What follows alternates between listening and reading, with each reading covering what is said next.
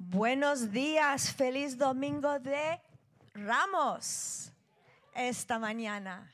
Estamos empezando una semana donde recordamos y ah, de forma fresca lo que pasó esa Semana Santa hace tanto tiempo.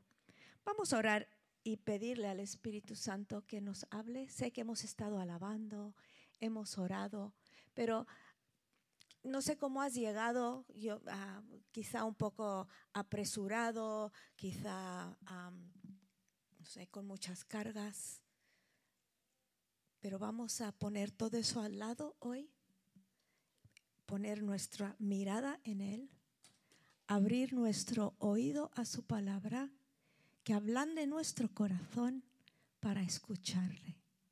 Venimos a ti en esta mañana Padre, pedimos que podamos poner a un lado todas nuestras preocupaciones, poner a un lado nuestras cargas, nuestra mente que va y viene, y escuchar de ti. Espíritu Santo, ven, ven, háblanos en el nombre de Jesús. Amén. Vamos a ir a Mateo 21 y vamos a leer todo el pasaje de la entrada triunfante de Jesús a Jerusalén, ¿vale? Y luego lo vamos a ver por, por trozos. Cuando se acercaron a Jerusalén y llegaron a Betfagé, junto al monte de los olivos, Jesús entonces envió a dos discípulos diciéndoles, id a la aldea que está enfrente de vosotros y enseguida encontraréis un asna atada y un pollino con ella. Desatadla y traédmelos. Y si alguien os dice algo, decid, el Señor los necesita y enseguida los enviará. Esto sucedió para que se cumpliera lo dicho por medio del profeta cuando dijo, decid a la hija de Sión, mira, tu rey viene a ti humilde y montado en un asna y en un pollino, hijo de bestia de carga. Entonces fueron los discípulos e hicieron tal como Jesús les había mandado. Y trajeron el asna y el pollino, pusieron sobre ellos sus mantos y Jesús se sentó encima. La mayoría de la multitud tendió sus mantos en el camino, otros cortaban ramas de los árboles y las tendían por el camino, y las multitudes que iban delante de él y las que iban detrás gritaban diciendo, Osana al Hijo de David, bendito el que viene en el nombre del Señor, Osana en las alturas. Cuando él entró en Jerusalén, toda la ciudad se agitó diciendo, ¿quién es este? Y las multitudes contestaban, este es el profeta Jesús de Nazaret de Galilea. Y entró Jesús en el templo y echó fuera a todos los que compraban y vendían en el templo y volcó las mesas de los cambistas y los asientos de los que vendían las palomas. Y les dijo, escrito está, mi casa será llamada casa de oración, pero vosotros la estáis haciendo cueva de ladrones. Y en el templo se acercaron a él los ciegos y los cojos y los sanó. Pero cuando los principales sacerdotes y los escribas vieron las maravillas que había hecho y a los muchachos que gritaban en el templo y que decían, Osana al hijo de David, se indignaron y le dijeron, ¿oyes lo que estos dicen? Y Jesús les respondió, sí. Aún nunca habéis leído de la boca de los pequeños y de los niños de pecho, te has preparado alabanza y dejadlos, dejándolos, salió fuera de la ciudad a Betania y se hospedó ahí. Ok, entonces vamos a ver primero ya leímos la historia y lo he dividido en cuatro, cuatro áreas, ¿no? Ahora, primero vamos a la introducción, es que era el tiempo de, eh, de, la Pascua judía, que corresponde en las mismas fechas que la Semana Santa. Y es un tiempo, era un tiempo muy importante en el calendario judío, lo sigue siendo. Durante la Pascua, miles de personas llegaban a Jerusalén la ley judía decía que cualquier hombre que vivía en un radio de treinta y pico de kilómetros estaba obligado a pasar la Pascua en Jerusalén. Que estaban festejando? Estaban festejando la salida de Egipto. Esa noche cuando, cuando sacrificaron o cuando mataron una oveja y pusieron la sangre del cordero en, en la puerta y, salieron de Egipto. Entonces, esto, cada hombre joven, cada hombre mayor, todos tenían que ir a Jerusalén. Miles y miles de personas de todos los rincones de la tierra llegaban a Jerusalén todos los años. Y Jesús y sus discípulos pues también se preparaban para ir. Ahora recordar que él estaba en la cima de la fama, ¿vale? Era un celebrity como nadie en ese momento. Había estado ministrando tres años, había sanado, había enseñado, había liberado, había resucitado los muertos. Todo el mundo sabía quién era y habían llegado a Jerusalén esperando verle, porque sabía que todos iban a estar ahí, esperando verle y estaban ansiosos de pues conocer el nuevo profeta y quizá este era el Mesías. Se decían, quizá este es. Ahora, Jesús no entró andando en Jerusalén, ¿no? Un poco más dramático la historia. Sus discípulos habían pedido prestado un pollino y entró montado sobre él por las calles de Jerusalén, que fue un cumplimiento del, profeta Zacarías cuando dice, decida la hija de Sión, mira tu rey, viene a ti humilde y montado en un asna y en un pollino bajo de hijo de bestia de carga. Ahora, cuando él entró en la ciudad, no entró sobre un caballo, que como los gobernantes romanos, que significaba poder, significaba autoridad. Él entró sobre un burro, entró él. Y dice que cuando entró en la ciudad, una multitud estaba ahí y pusieron túnicas en el suelo. Es como si nosotros le hubiéramos puesto pues la, alfombra roja, ¿no? Estaban poniendo esta persona que entra es importante y seguían y gritaban y las multitudes que iban delante de él y las que iban detrás gritaban diciendo, Osana al Hijo de David, bendito el que viene en el nombre del Señor, Osana en las alturas. Luego vemos que entró, entró en, en el templo y armó una, ¿no? Tiró las mesas de los cambiadores, echó los mercaderes que estaban haciendo ahí el negocio. Y hay un mensaje aquí para todos nosotros que vamos a ver al momento. Pero esta mañana vamos a poner nuestro enfoque en cómo le damos nosotros la bienvenida a Jesús a nuestras vidas, no solo como personas, sino también como congregación, como iglesia. Vamos a mirar cuatro oraciones que podemos sacar de, este, de estos textos esta mañana, ah, que tienen que ver con nuestras vidas. Y vamos a mirar estas cuatro oraciones y vamos a clamarlas a Dios para que Él tenga el lugar que se merece en nuestras vidas. Cuando Jesús entró en Jerusalén, la multitud le seguía y gritaba, Osana esa palabra Osana significa literalmente sálvanos Dios. O sálvanos, sálvanos. A mí me gusta pensar eh, en Jesús eh, si fuera en nuestro tiempo, ¿no? A veces no sé, intentas decir cómo sería Jesús si estuviera aquí hoy, cómo, quiénes serían sus amigos, cuando dicen que se juntaba con pecadores, si estuviera aquí en el siglo XXI, con quién estaría. Y piensas todas estas cosas. Y yo estaba pensando, ¿cómo entraría Jesús a, Madrid hoy, ¿no? En, la misma forma de que entró en Jerusalén sobre, sobre el asna, ¿cómo, cómo sería? ¿no? Porque nosotros nos gusta nos gusta adorar a la gente, ¿no? Nos gustan los celebrities, nos gusta que sean alguien pues súper importante. y entran con sus limosinas. No sé si, si ah, viste las fotos de los Oscars, ¿no? Cómo entran, Y todo el mundo, ¡ah! como locos, ¿no? Viendo sus actrices favoritos. Y, ¿no? ¿Cómo hubiera entrado Jesús? Yo digo, ¿hubiera entrado en Vespa?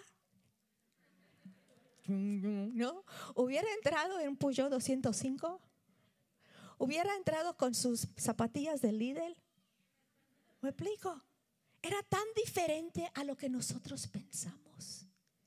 Era tan diferente a lo que nos conmueve y, lo que nos impresiona a nosotros. A ver, estas personas estaban reconociendo a Jesús como Mesías, como uno que salvaría al pueblo de Israel. Lo veían como el Salvador, solo que no sabía de qué los iba a salvar. No tenían idea de que en unos pocos días sería crucificado por los pecados del mundo. No entendían que su muerte iba a expiar sus pecados, que su muerte perdonaría a la humanidad y que regalaría la vida eterna, que les iba a salvar de la muerte, que les iba a salvar de, la condenación eterna. Eso no lo entendían, ni los discípulos lo entendían, aunque Jesús se los había estado enseñando pero le recibían en Jerusalén con gritos de, Osana, Dios, sálvanos, sálvanos. Y esa es la primera oración que hacemos. Recibimos a Jesús en nuestras vidas y le damos la bienvenida. Decimos, tú eres Dios, yo no. Tú eres Salvador, no me puedo salvar yo. Te necesito en mi vida, necesito al Mesías, necesito al Salvador. Sálvame, sálvame. Aquí es donde nuestra relación con Dios empieza, abriéndole las puertas de nuestra vida de par en par y nunca llegamos al punto donde ya no necesitamos que nos salve.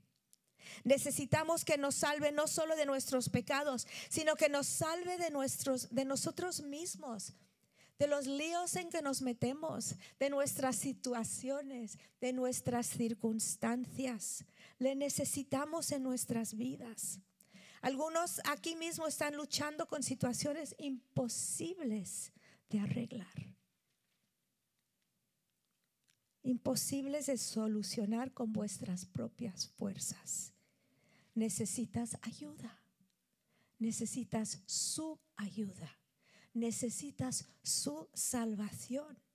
otros aquí pues luchan con pecado, no podéis levantar la cabeza y os estáis pues autodestruyendo. Vivís con una culpabilidad profunda. Pero Dios está, Él ofrece su salvación. Puedes abrir tu vida, abrir tu corazón abrir tu mente para que Él entre y te salve. Él puede, no puedes con tu propia, ah, con tus propias fuerzas. Si queremos vivir en santidad, caminar por el camino de la santificación, tenemos que depender 100% en Dios una dependencia total, que dice que antes de la caída que viene el orgullo, cuando tú empiezas a pensar que tú ya eres un cristiano pues más o menos fuerte y que tú ya puedes con tu propia fuerza y que tú ya sabes todo, peligro, peligro. Nuestra oración tiene que ser, Dios, sálvame. No podemos con nuestra propia fuerza. Ahora yo no estoy hablando solo de la oración de salvación, que claro es la primera, ¿no? Estamos hablando de la salvación diaria. Señor, sálvame de mis pecados, salva de mis situaciones en las que a las que me enfrento. No puedo. Es una oración de dependencia. Yo dependo 100% en ti. También nuestra iglesia. Como iglesia tenemos que depender de Dios. Amistad tiene que depender de Dios, no de nuestra fuerza, de nuestro talento, de nuestra falta de espiritualidad, de nuestras obras, de nuestra pastora joven y guapa. No, no podemos, no podemos depender de nada de eso. Porque en el momento que una iglesia empieza a pensar que es muy guay, mala historia. Se nota la sequedad en el aire. ¿Mm? Dependemos de ti, Señor, como iglesia. Te necesitamos. Te necesitamos. Amistad Cristiana es una iglesia que no vive por sus propias fuerzas, vive dependiendo totalmente de Jesús. Queremos atraer la atención a Jesús. Nuestro mensaje no es, es eh, mensaje es esta iglesia no te salva. Jesús te salva. ¿Mm? Esta iglesia no puede arreglar tu vida. Jesús puede arreglar tu vida. Jesús es el centro. Osana, Osana, Osana, Jesús. Tú eres el centro y te damos la bienvenida a esta iglesia y a nuestras vidas.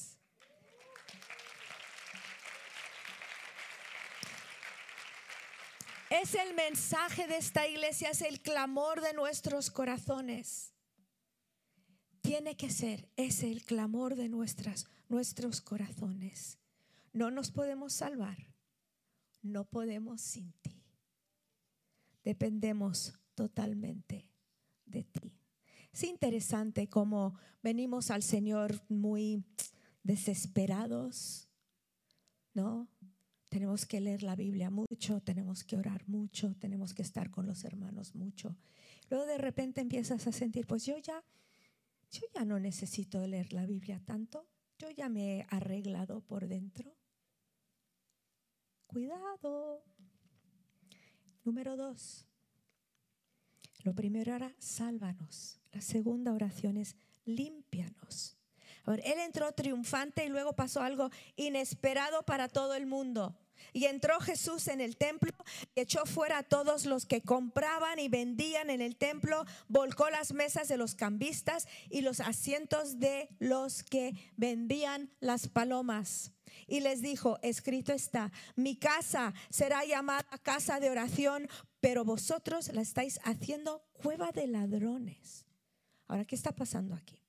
Vamos a ver un poco del contexto, un poco de, de la razón de todo esto. A ver, como, como hemos dicho, miles de personas se acercaban a Jerusalén para la fiesta de la Pascua. Tenían un requisito de pagar un impuesto del templo y ofrecer un sacrificio a, un sacrificio a Dios durante la Pascua. Ahora, algunos piensan que el, que el impuesto era a, a, los romanos, pero no, era un impuesto al templo, para que el templo se mantuviera, para sí, para mantener al templo, básicamente.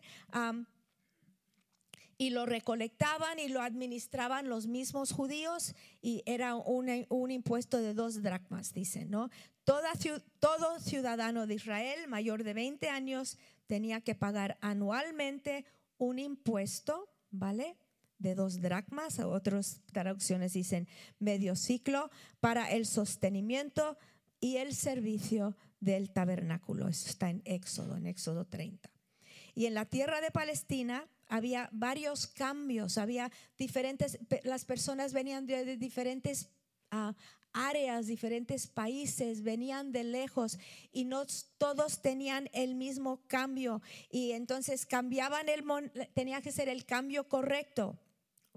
No era, ah, era el que se usaba, a ver qué puse aquí, había varios cambios de moneda usados en el comercio y todos eran válidos excepto para pagar el impuesto del templo.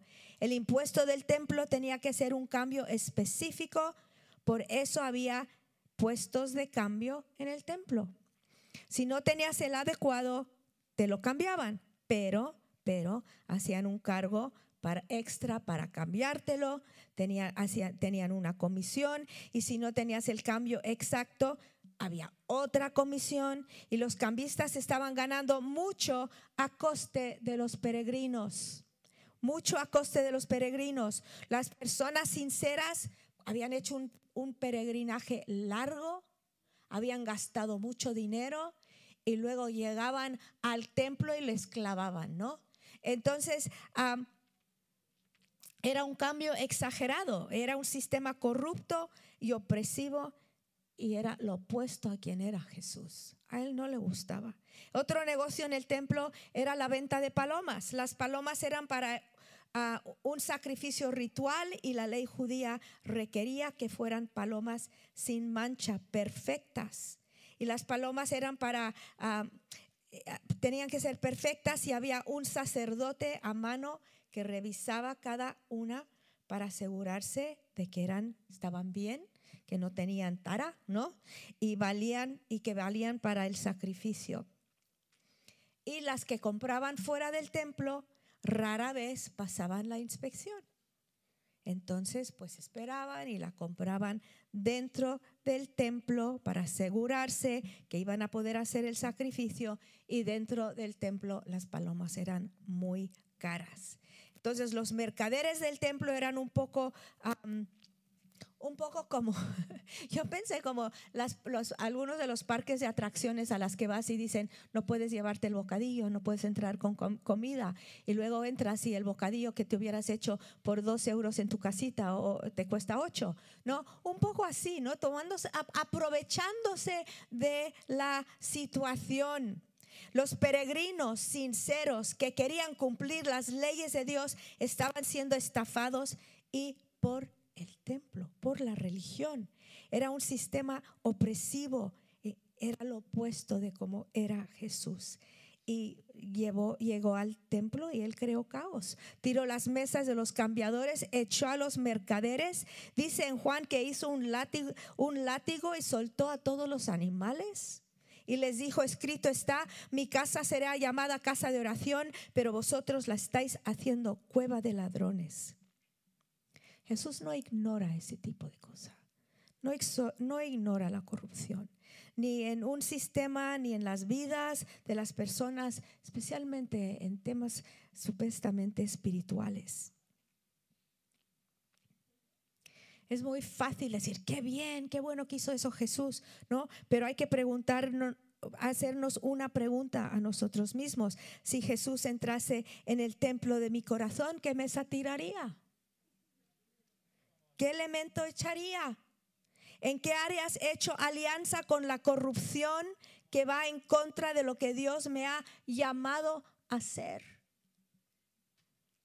Nuestra oración necesita ser, Dios, límpiame. Limpia mi vida como limpiaste el templo. Quita todo lo que no te agrada. La perversión, la corrupción en nuestras vidas no ocurre de un día para otro. Es algo gradual, un proceso de poco a poco. Cómo cambiamos, ah, como hablamos la semana pasada, ¿no? Es algo que, que ocurre poco a poco. Tu corazón nunca se endurece de un día para otro. Es poco a poco. ¿Sabes? Si estamos andando por el centro de un camino y empezamos a desviarnos solo unos centímetros, en unos kilómetros estamos muy lejos de donde empezamos. Y así es con nuestras vidas, así pasa poquito a poquito hasta que estamos cómodos con la corrupción. Nuestra oración diaria debe ser, Jesús, límpiame. Expulsa todo lo que está en mi vida que no proviene de ti. Límpiame. Entonces, Señor, sálvame. Dependo 100% de ti. Señor, límpiame. Quita de mí todo lo que no te agrada, que es destructivo, que termina destruyendo mi vida. Y la tercera es, Señor, escúchame. Ah, versículo 14. Y en el templo se acercaron a él los ciegos y los cojos y los sanó. Pero cuando los principales sacerdotes y los escribas vieron las maravillas que había hecho y los muchachos que gritaban en el templo y que decían, Osana al hijo de David, se indignaron y le dijeron, ¿oyes lo que dicen? Y Jesús les respondió, sí, sí. ¿Nunca habéis leído de la boca de los pequeños y de los niños de pecho, te has preparado alabanza. Jesús estaba citando Salmo 8, 2. De la boca de los pequeños, de los que todavía maman, has establecido la alabanza frente a tus adversarios para hacer callar al enemigo y al vengativo. Eso es lo que Dios quiere escuchar de nosotros. Alabanza. Por toda la Biblia somos exhortados a alabar.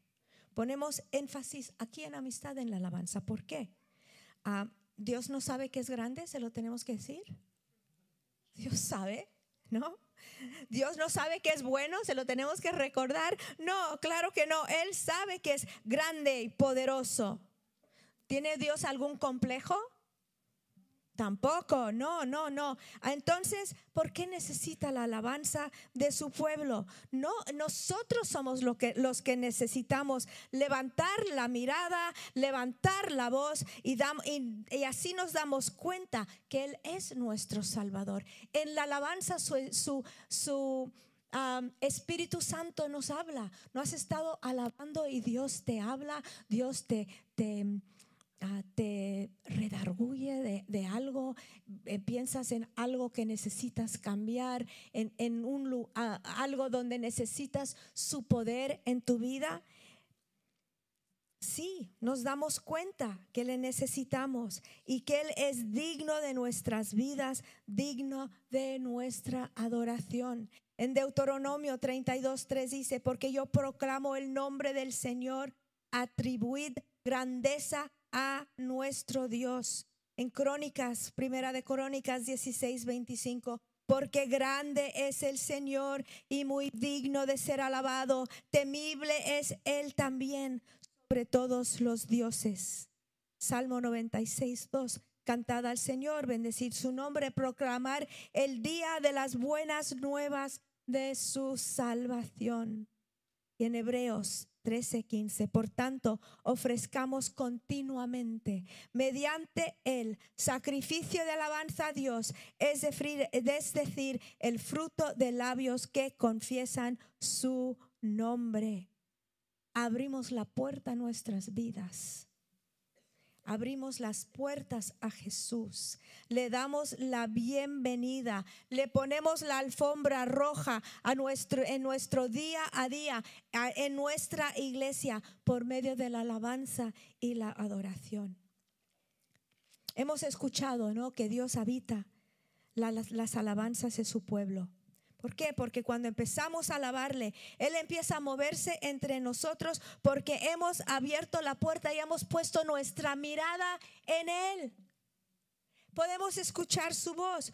Nos damos cuenta de cuando le cuánto le necesitamos. Nos damos cuenta que Él es digno de nuestras vidas. Nos damos, y eso eh, provoca en nosotras, en nosotros adoración. Quizá estás aquí esta mañana y piensas que no eres digno de alabarle o que no puedes porque no estás bien. Dices, mira, cuando esté mejor luego canto más fuerte. Ahora pues canto así bajito porque ayer. Pero no es así.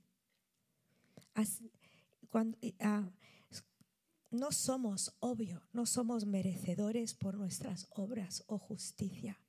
No alabamos porque somos dignos. Le adoramos porque Él es digno. La alabanza no se trata de, mírame Señor, estoy limpio, qué guapo soy por dentro. No. No, no es que yo soy merecedor, no es que yo soy un majo espiritual, que santo soy. No, es que Él es grande, Él es santo. Esto pone nuestras vidas, nuestras circunstancias en perspectiva.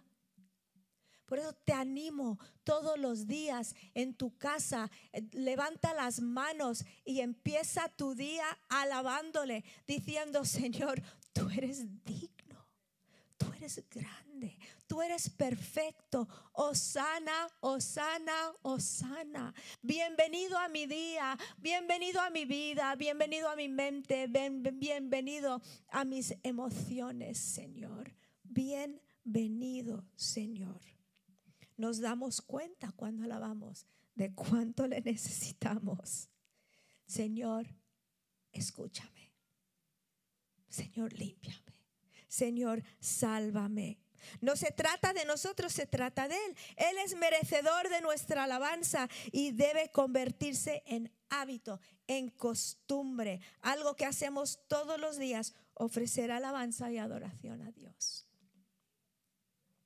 Si, de la boca de los pequeños y de los que todavía maman ha establecido la alabanza, nosotros también podemos alabarle.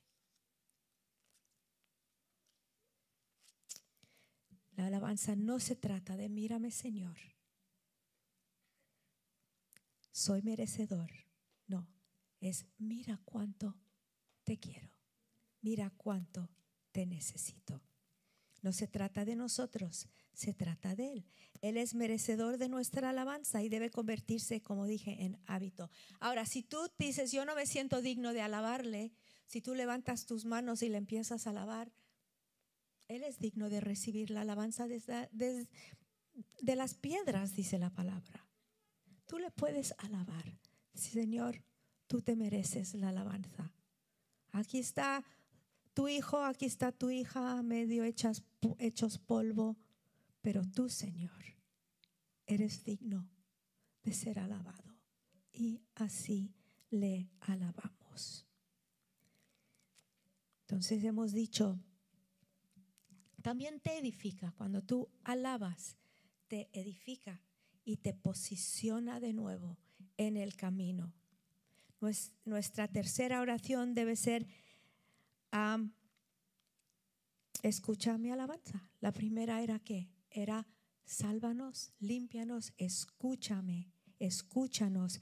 Y ahora es Señor, úsanos, usa nuestras vidas usa nuestras vidas, dice, y en el templo se acercaron a él los ciegos, los cojos y los sanó. No, es interesante que no le tuvieron miedo. ¿Te imaginas si hay alguien por un, en, un, en un mercado sacando a todo el mundo con un látigo? Yo me voy. Me explico, yo me escondo detrás de, de, en una puerta, pero los cojos y los ciegos decían, ¿a dónde está ese? Fueron atraídos por la pureza, la santidad y el poder de ese hombre. Y él les sanó, dice. Y en, el templo se acercaron a él los ciegos, los cojos y los sanó. Las necesidades son importantes para Dios. Las necesidades de las personas son importantes para Él fue movido por compasión, les ayudó. Él es grande y santo. Él pone nuestras vidas en perspectiva y Él quiere que veamos cuánto ama Él a los demás. Cuánto dolor hay a nuestro alrededor, ¿verdad? ¿Piensas que tú eres el único que duele esta mañana? No, a todo nuestro alrededor. Nos despertamos esta mañana en un mundo tan complicado. Nosotros aquí porque estamos en, en Madrid, en nuestra burbujita. Pero el mundo duele, el mundo llora, el mundo necesita un Salvador.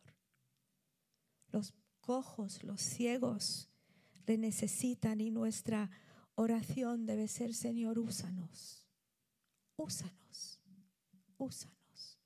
Quiero que en esta mañana tú pienses en alguien que lo está pasando muy mal, que no eres tú, ¿vale? Ya lo tienes. Lo tienes en tu mente. ¿Sabes cómo se llama? ¿Qué vas a hacer hoy por esa persona? ¿Le vas a llamar? ¿O le vas a mandar un, un mensaje? Vas a orar por él. Jesús vio los cojos, vio los ciegos y los sanó. Los sanó. Fue conmovido. Amistad cristiana, necesitamos corazones que se conmueven. Necesitamos corazones que dan la, dan la bienvenida a Jesús. Que miremos hacia afuera. Dios usa esta iglesia, pero Dios tiene un plan mucho más grande para nosotros. No es solo venir, saludar a tus amigos, que eso es muy bueno. A mí me encanta la gente, ya sabéis cómo me gusta todo el mundo. Pero Dios quiere usar nuestras vidas para algo más allá. ¿Habéis pensado en la persona? ¿Sabes cómo se llama? ¿Qué vas a hacer hoy? Vas a hacer algo por esa persona.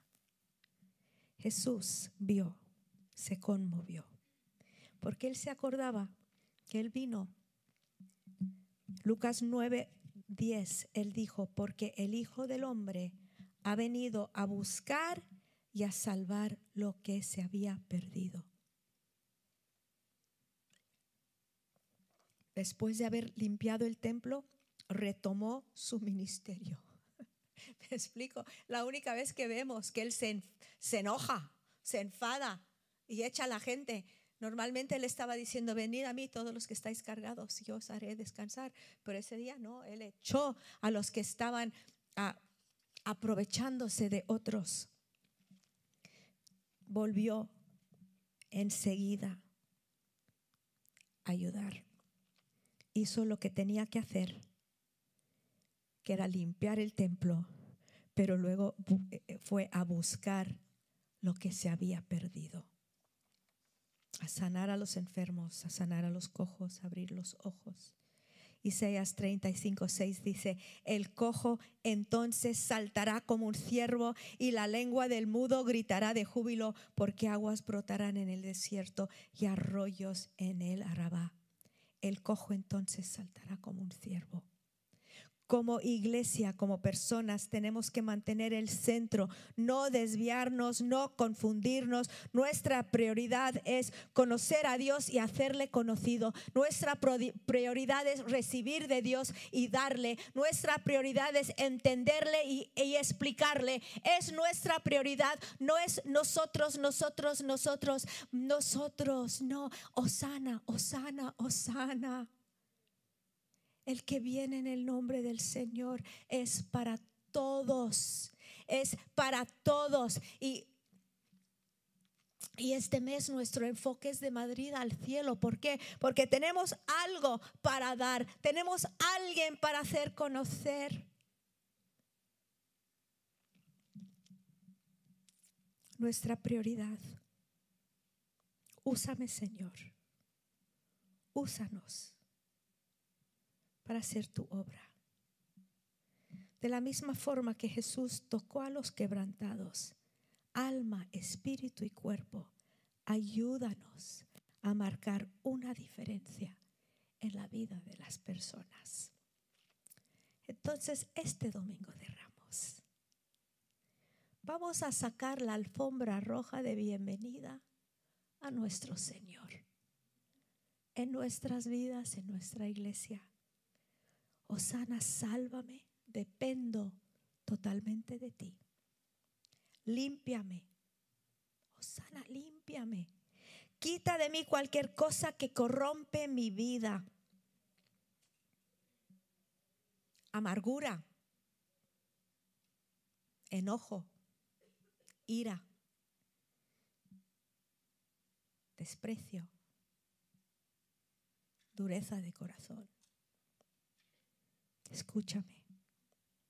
Te ofrezco mi adoración. Osana, úsame para hacer tu obra en este mundo. Así es como le damos la bienvenida,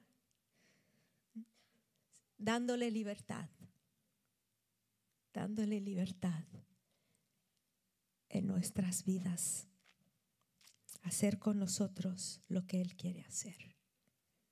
El cojo entonces saltará como un ciervo y la lengua del mudo gritará de júbilo. Qué bonito. Dan, si puedes pasar y vamos a terminar alabando. Y si necesitas oración, aquí estamos abajo para orar ah, por ti, contigo. No sé cuál de estas cuatro cosas son los que más te habló. A lo mejor has empezado a depender de tus propias fuerzas, Señor, sálvame, dependo de ti. A lo mejor has dejado que un montón de suciedad y cosas han entrado en tu corazón. Señor, límpiame. Quizá no te sientes digno de alabarle. Levanta tus manos esta mañana y tu voz. Señor, escúchame, tú eres digno. Y Osana, úsame para hacer tu obra en este mundo. Así que vamos a ponernos de pie.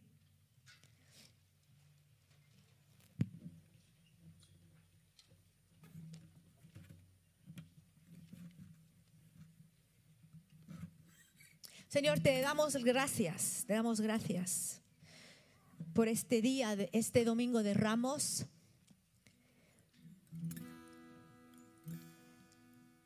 Si tú estás aquí esta mañana y estás lejos de Dios, si tú estás aquí esta mañana y nunca, ni una vez, has abierto tu vida y le has dado la bienvenida, esta es tu mañana para tener ese encuentro con Él y Él te invita. Así que esta mañana, si quieres tú abrir tu vida, tu corazón al Señor, baja aquí con nosotros. Queremos orar contigo. Si estás lejos, queremos orar contigo. Si tienes una necesidad, queremos orar contigo porque Jesús está aquí, su presencia está aquí y Él quiere tocar tu vida, alma, espíritu y cuerpo. Así que gracias Señor por esta mañana. Amén.